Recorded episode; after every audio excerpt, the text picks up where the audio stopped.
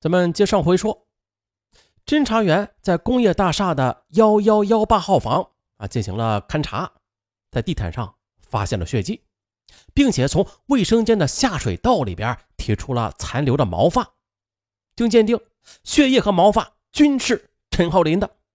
至此，幺幺幺八号房无疑的就是杀人碎尸的第一现场。可是，这服务台的登记显示了。入住此房间的人，他不叫自来，而是一个持着广东韶关市民李超华的身份证的男子。认识韦春哥的服务员又介绍了，这韦春哥呀，是从一月六日入住幺幺幺八号房，当时他还对服务员说啊，不要告诉蒋某他住在这里呢。一月九日，韦春哥和李超华离开大厦，中午他们又从海安打来电话退房。了解消息之后。出差在广东的侦查人员立刻的赶赴韶关，落实李超华的身份，发现这位李超华的身份是假的。大家由此推断，李超华的真实身份呢，就是弟弟自来。海口指挥部就命令了，立刻抓捕韦氏姐弟，力争在春节前将他们押回海口。守在平舆的侦查员查清了。自来呀，就是韦春哥刚退伍回家的亲弟弟韦志来。民警观察着韦春哥、韦志来的活动特点，等待下手的最佳时机。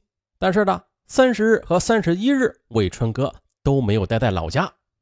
啊，为怕打草惊蛇呀，大家就只好按兵不动了。二月一日的出差广东的两名侦查员马上飞赴郑州，赶到平舆去增援。很快，他们当晚就得知了，韩春哥和韩志来现在都在三里桥的老家呢。晚上十时许，来自海口的四名侦查员啊，顶着摄氏零下十几度的恶劣天气，又踩着积雪赶往了三里桥。到达韦春哥家大院门前的时候，已经是二日凌晨一点多了。当时公安机关也是出动了十多名警力去援手。很快的，韦家便被包围了。形成包围之势后，侦查员们首先持枪破门而入，而此时啊，韦家的每一个人都在酣睡之中，包括韦春哥和韦志来。在韦春哥的行李之中，侦查人员又搜出了陈浩林的万事达金卡、皮带扣和医生执照等。铁证如山，韦春哥和韦志来低下了头。突审的结果呢，也证实了当时案情分析相当准确。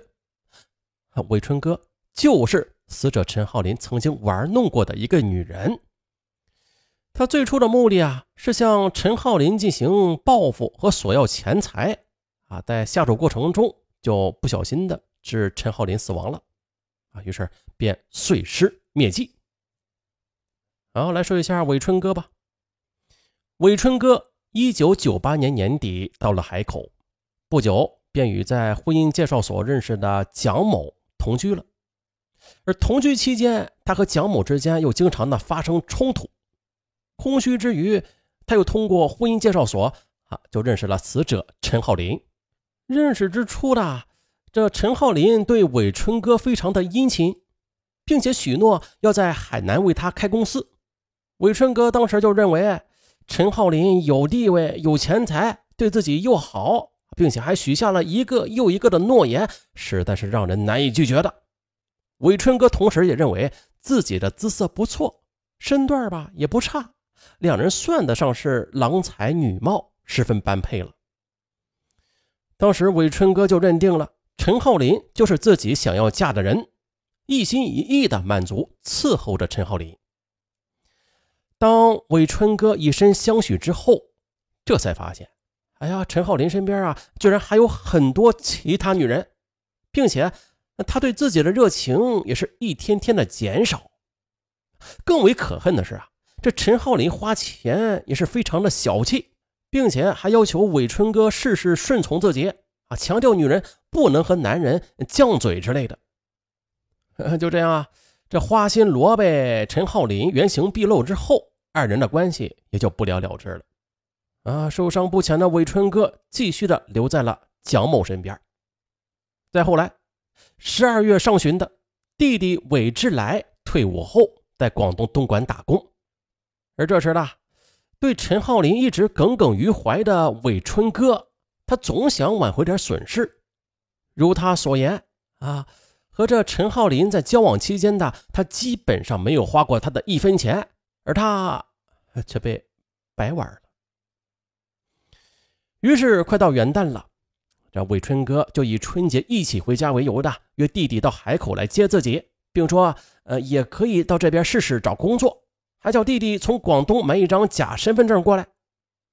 韦志来来到海口之后的，韦春哥就把自己和陈浩林之间的事一股脑的都讲给了弟弟听，并且提出要弟弟帮忙收拾收拾陈浩林，至少要索要一笔钱吧。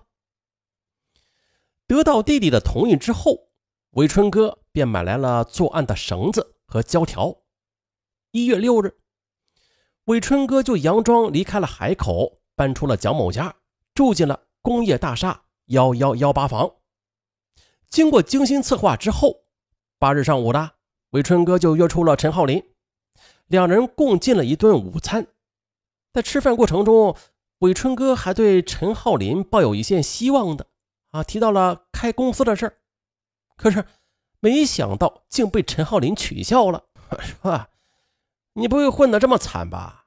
连回家的钱都没有了。”有这一句话呀，把韦春哥说的那个气呀。嗯，但是吃完饭之后的韦春哥还是邀请陈浩林说：“呀，我刚搬了新住处，你不去看看吗？我们可以啊，好啊，好嘛。”这话还没说完，陈浩林就一口答应了。可是啊。当陈浩林一进入工业大厦幺幺幺八房的房门时，守在门后的韦志来马上把他给摁倒在地。哇，这姐弟俩一通忙活，便将他捆绑成一团。随后的就搜走了陈浩林身上的七千多元的现金，还有一些值钱的东西和身份资料等。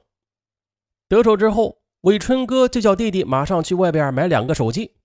此时啊，屋子里就只剩下韦春哥和陈浩林了。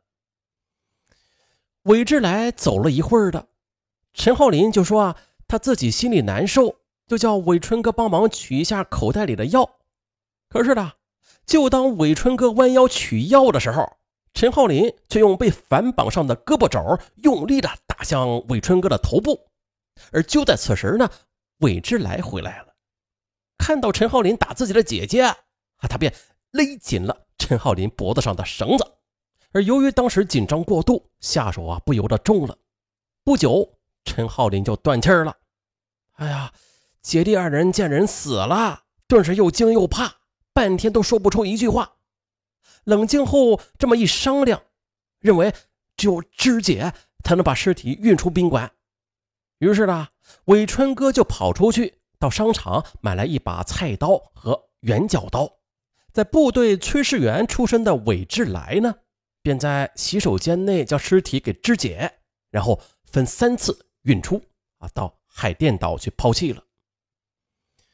韦春哥逃回河南老家的当天，正是前夫再婚的大喜日子，他把刚满十岁的女儿接走了。而韦春哥离开老家外出闯荡时啊，这女儿还不到两岁呢。此时他天天都和女儿睡在一个被窝里。被捕那天的女儿。也被吵醒了，他就坐在床上啊，一直呆呆的望着韦春哥被警察带走，没有哭也没有闹。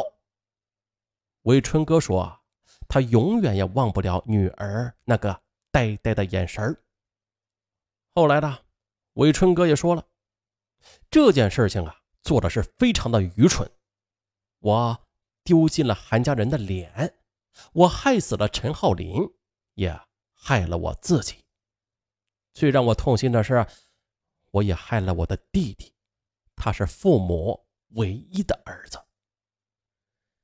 伟春哥在十二岁的时候就离家到县豫剧团去学戏了，后来上了市艺校，他是当年这平舆县豫剧舞台上的当红旦角，演过《不让须眉》的花木兰，也唱过《千里寻夫》的秦香莲。